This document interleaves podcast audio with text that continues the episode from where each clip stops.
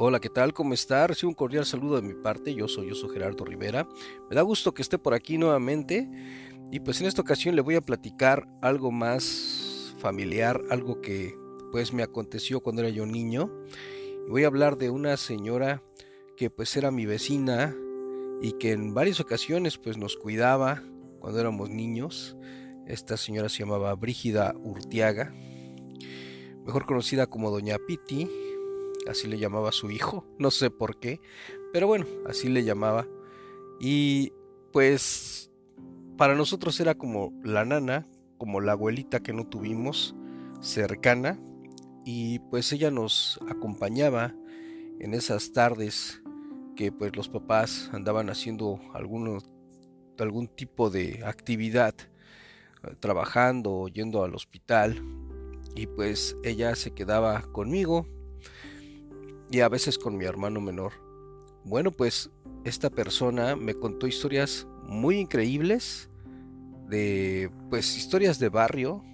Ella era oriunda del, de la alcaldía de Xochimilco, en un pequeño poblado que se llama Nativitas, y contaba sus historias, historias que pues eh, estaban entrelazadas con, con las historias de leyendas de Xochimilco, pero una que me gustó mucho, imagínese usted tener seis o siete años, perdón, y estaba uno sentado mientras ella servía de comer con esas manos arrugadas que tenía, porque era una persona de edad, y me servía arroz con frijoles y un poco de pollo, unas tortillas calientitas que pues, ah, como los recuerdo, en una mesa pues de, cuadritos, de ese mantel de cuadritos de plástico, una mesa humilde en la cual yo me crié y acompañado de esta persona que pues sí era de, perfil pues de, bajo perfil, eh, no tenía pues mucho dinero, humilde, pero compartía conmigo esas historias muy amenas y las contaba de una manera tan sabroso que ojalá pueda hacerlo como lo hizo ella. Y me contaba que su esposo era una persona que tomaba bastante. Su esposo, por si usted no sabe, su esposo era un excelente repostero que trabajaba en una panadería muy famosa de ahí del pueblo de Xochimilco que se llamaba San Marcos. Yo la verdad nunca la conocí, pero sí he oído que han hablado de ella. y pues el señor, obviamente como era panadero, tendría que trabajar en las noches y de madrugada, pero a él le gustaba mucho pues tomar. Entonces pues eh, este señor pues muchas veces eh, tomaba y ella le decía, bueno pues ¿por qué, ¿por qué tomas? Este, ¿A qué se debe que estés tomando tanto? Pero en realidad pues como ahora sabemos es una enfermedad eh, emocional y necesita tratamiento, una enfermedad que se va adquiriendo con el tiempo pero bueno, pues en aquel entonces era algo gracioso, algo que era muy común en los esposos. Y pues bueno, esta señora tenía pues eh, esta persona con esa dependencia al alcohol. Y una vez me contó que su esposo eh, iba caminando por esas calles de nativitas muy de noche en un callejón y dice que de pronto él vio que venía un cerdo enorme, eh, muy grande, y este y que no lo dejaba pasar. Y él venía, pues, imagínese usted caminando y, y de pronto se encuentra un cerdo en un callejón oscuro. Por cierto, estaba lloviendo, me dijo que estaba lloviendo y en eso, pues no lo dejaba pasar y él quería pasar y el cerdo era enorme y no lo dejaba pasar. Si usted sabe cómo son las calles de Nativitas, son muy pequeñas, hay callejones muy pequeños y ellos vivían en una vecindad donde los callejones eran pequeños, de, no es de fácil acceso. Estoy hablándole de la Ciudad de México de los años 30, 40. Y entonces sucede que eh, después el Señor pues cambia de, ahora sí que cambia de dirección. El cerdo pasa y lo golpea, así con el cuerpo. Y pues él sigue caminando y en eso ve que el cerdo regresa y lo empieza a perseguir y él empieza a correr, ¿no? Entonces en eso llega a su casa y le toca muy fuerte y dice, Brígida, ábreme la puerta, ábreme la puerta. Y ella pues ya era tarde, estaba durmiendo, se levanta, dice que prendió un quinqué. Un quinqué es una lámpara que principalmente se alumbra con petróleo y con mechas, entonces tiene que prenderlo y a veces pues no prende a la primera, entonces tardó en prenderla y dice que cuando ella prendió el quinqué y abrió la puerta, Vio a su esposo espantado, pero realmente estaba blanco, pálido. Y en ese momento vio como un cerdo venía corriendo. Pero en ese momento cuando llegó a la puerta, desapareció. En su lugar se vio como un manto blanco que se lo llevó. Esa es una historia que ella me contó y yo estaba helido. Estaba yo así como que, imagínense un niño de 5 a 7 años así, pues, que no lo podía creer, ¿no? Entonces yo me quedé pensando y dije, wow, ¿qué sería, no?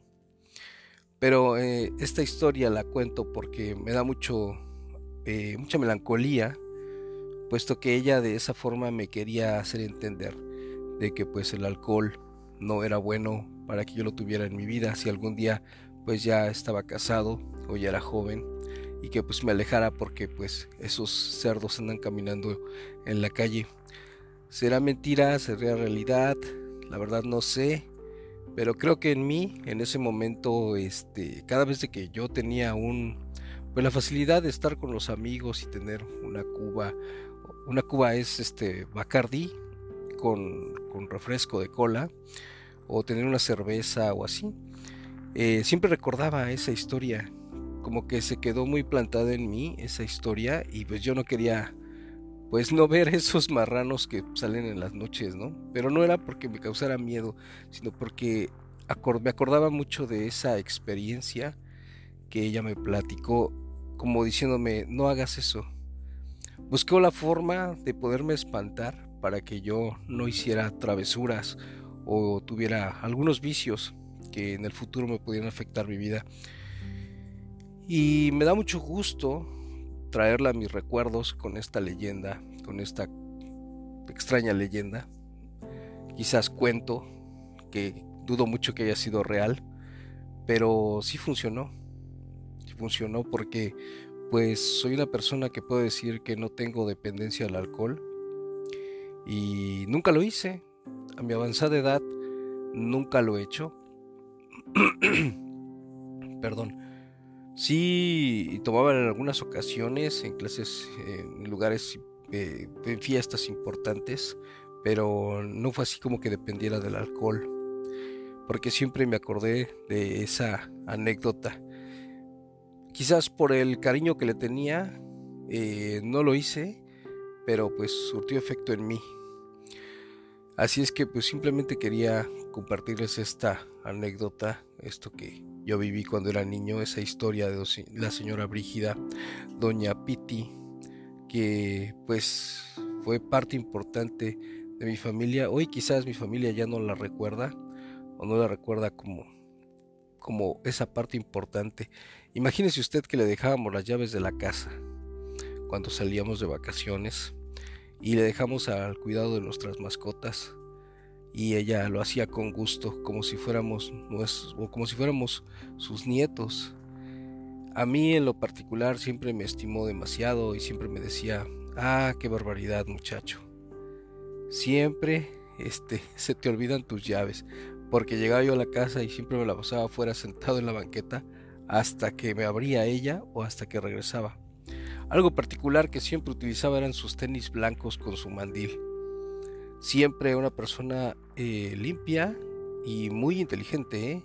sabía decir las cosas de una forma tan entrañable que todavía oigo sus consejos, como siempre respeta a tu mamá, como siempre eh, obedece, párate temprano, haz que tu mamá se sienta orgullosa todo el tiempo de ti, haz que tus papás no tengan pendiente de lo que estés haciendo. Pues en memoria a esa señora hago este audio. Ojalá eh, usted haya tenido una persona como ella. Pero así es, doña Brígida Urtiaga, alias Doña Piti. He aquí, pues, un recuerdo más de mi vida. Se lo comparto a usted. Quizás usted tuvo alguna doméstica, alguna tía, alguna abuela que fungió como esta persona en mi vida. Y pues quería platicarle esto. Quizás un consejo temprano a los hijos puede ayudar para que en el futuro pues no tengan una dependencia o un vicio. Esos consejos de la abuela, con cariño, con inteligencia y pues así así eran, así eran esas abuelitas que ya no se ven. Pues con todo cariño hago esto, principalmente para que lo sepan mis hijos, mis hermanos, mis tíos, mis seres queridos que me conocen, ustedes saben quién soy. Usted, señor, que pues no me conoce, pues vaya conociendo lo que me sucedió. Y aquí queda como una charla entre amigos, un comentario más, algo para que usted una sus lazos con aquellas personas que tiene a su alrededor, con aquellos vecinos que tiene ahí cerca. Pues sea agradecido y yo creo que usted les guarda el mismo cariño que yo le guardé a esta señora que fungió como mi abuela durante muchos, muchos, muchos años. Sin más, que esté muy bien, recibo un cordial saludo de mi parte. Adiós.